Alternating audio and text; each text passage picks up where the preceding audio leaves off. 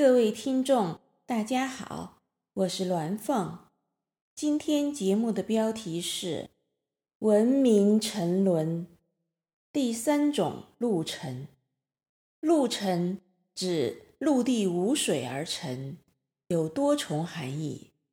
其一，欲隐居，出自《庄子·泽阳》，仲尼曰：“是圣人仆也，是自埋于民。”自藏于畔，其声萧，其志无穷，其口虽言，其心未尝言。方且与世为而心不屑与之俱，是陆沉者也，是其事难以了也。其二，欲国土沦于野蛮异族。语出《晋书·桓温传》，温自江陵北伐，于是。过淮泗，见北境，与诸僚属登平秤楼，跳渚中原，慨然曰：“遂使神州陆沉，百年丘墟。王衣府诸人不得不任其责。”自西晋末年，永嘉之祸，五胡乱华，衣冠南渡，为光复故土，东晋曾数度北伐。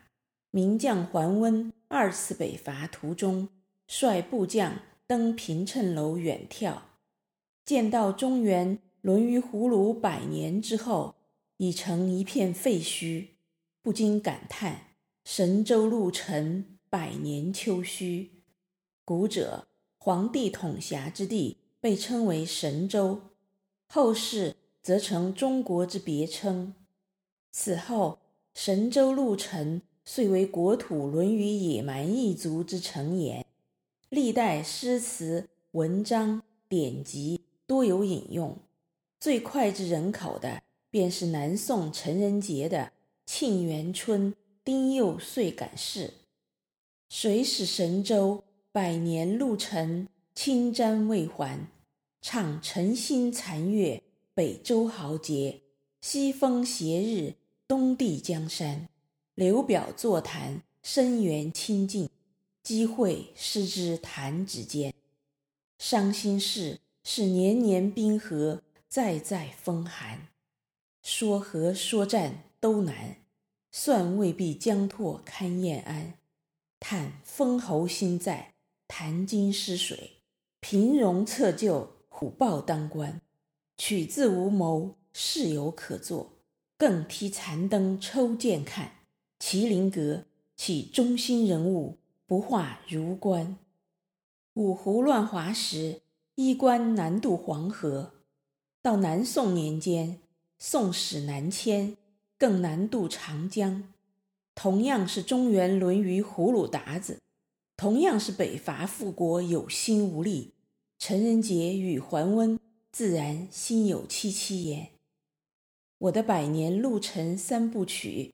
卷一《斑竹泪·战河》中，郑思翰就引用陈仁杰这首词中的两句：“谁使神州百年陆沉，侵占未还？说和说战都难，算未必将拓堪俨安。”点题本书书名《百年陆沉》。他说这话的时候，正值抗战前期，一九三九年。中日全面开战不到两年，中国大部分国土已沦于日寇铁蹄之下，中华民国危如累卵。此时此刻，与一千五百多年前五胡乱华、中原沦陷，七百多年前南宋兵败于蒙古，何其相似！我的书中多次提到陆沉，第一次是斑竹泪。山居，一九三七年，郑家老太爷叙述家史。南宋末年，蒙古践踏中国，华夏陆沉，我祖上避乱入湖北山区。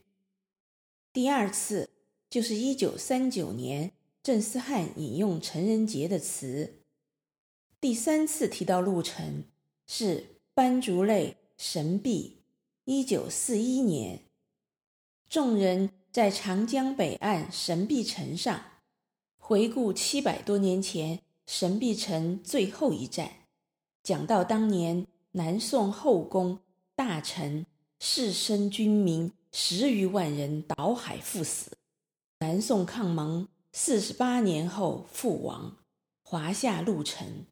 这是华夏民族博兴数千年来第一次全境亡于野蛮异族，就是顾炎武所说的“亡天下”，而不是仅仅亡一姓之国。此时抗日战争陷入胶着，不知还能抵抗多久。第四次是斑竹类案件。一九四九年，中国大陆风云变色之际，孙云鹏对郑思翰说：“当然不符合美国利益，可是美国现在政策就是放任共产党横扫中国。我们八年抗日早已精疲力尽，这样下去，若神州入成共产党之手，美国悔之晚矣。国府现在再次面临半壁河山沦陷，这一回。”不是沦陷野蛮异族，而是沦陷野蛮异教。第五次是在卷二萧生燕刨根。一九五二年，中共土改，在农村杀人夺产，任老爷愤懑的内心独白：原来日本侵华是金兵南下，苏俄中共才是灭亡中国的蒙古鞑子，蒙古。蒙古统治俄国四百年，俄国人有蒙古血统。女婿讲过，欧洲洋人有个谚语，咋说？哦，撕开一个俄国人，里面藏着个蒙古鞑子。对，就是这个意思。就连俄国皇室都有蒙古血统。华夏汉人三亡天下，一亡于蒙元，再亡于满清，如今。三亡于苏俄共产，苏俄既是蒙古鞑子血统，那就是蒙古鞑子卷土重来了。我任家祖辈跟随圣主洪武皇帝舍生忘死扫灭的葫芦达子又来了，杀不尽的葫芦儿啊！如今又是看天下尽葫芦了，华夏新山神州路程又一次漫漫长夜开始了。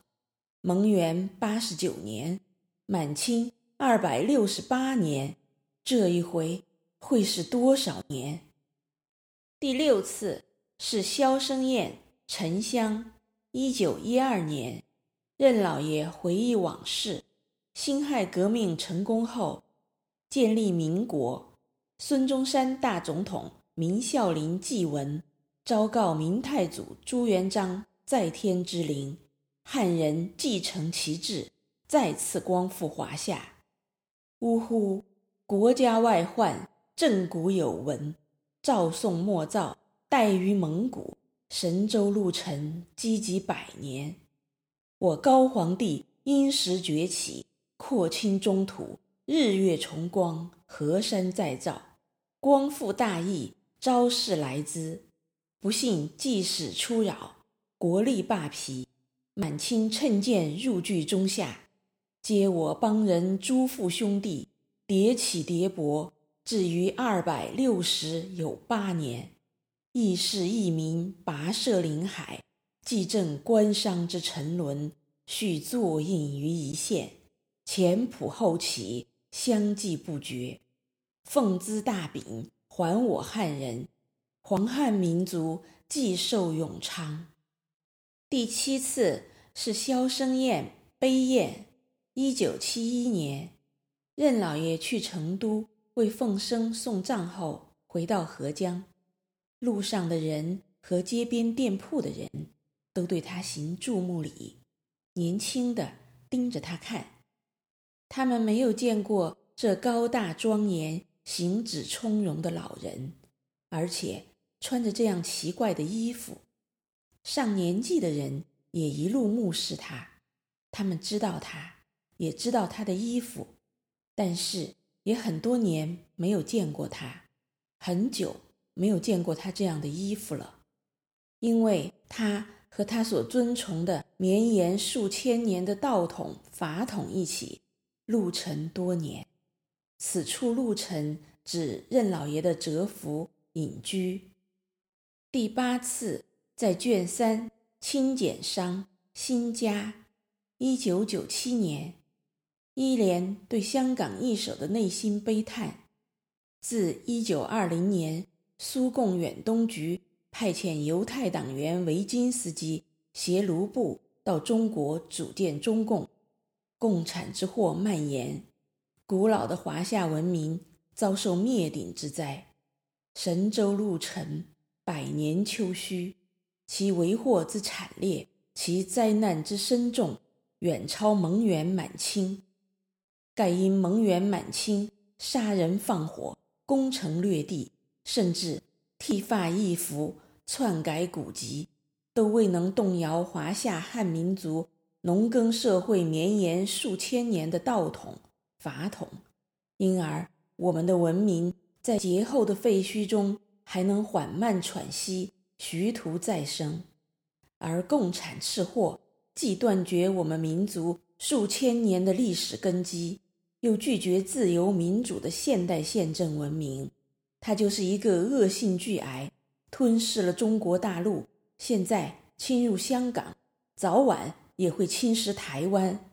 这个世界上，共产流毒所致，无不充斥匮乏、饥饿、暴力、死亡、斗争、流放、劳改、谎言、欺骗，以及。这一切造成的全民道德沦丧、人心败坏。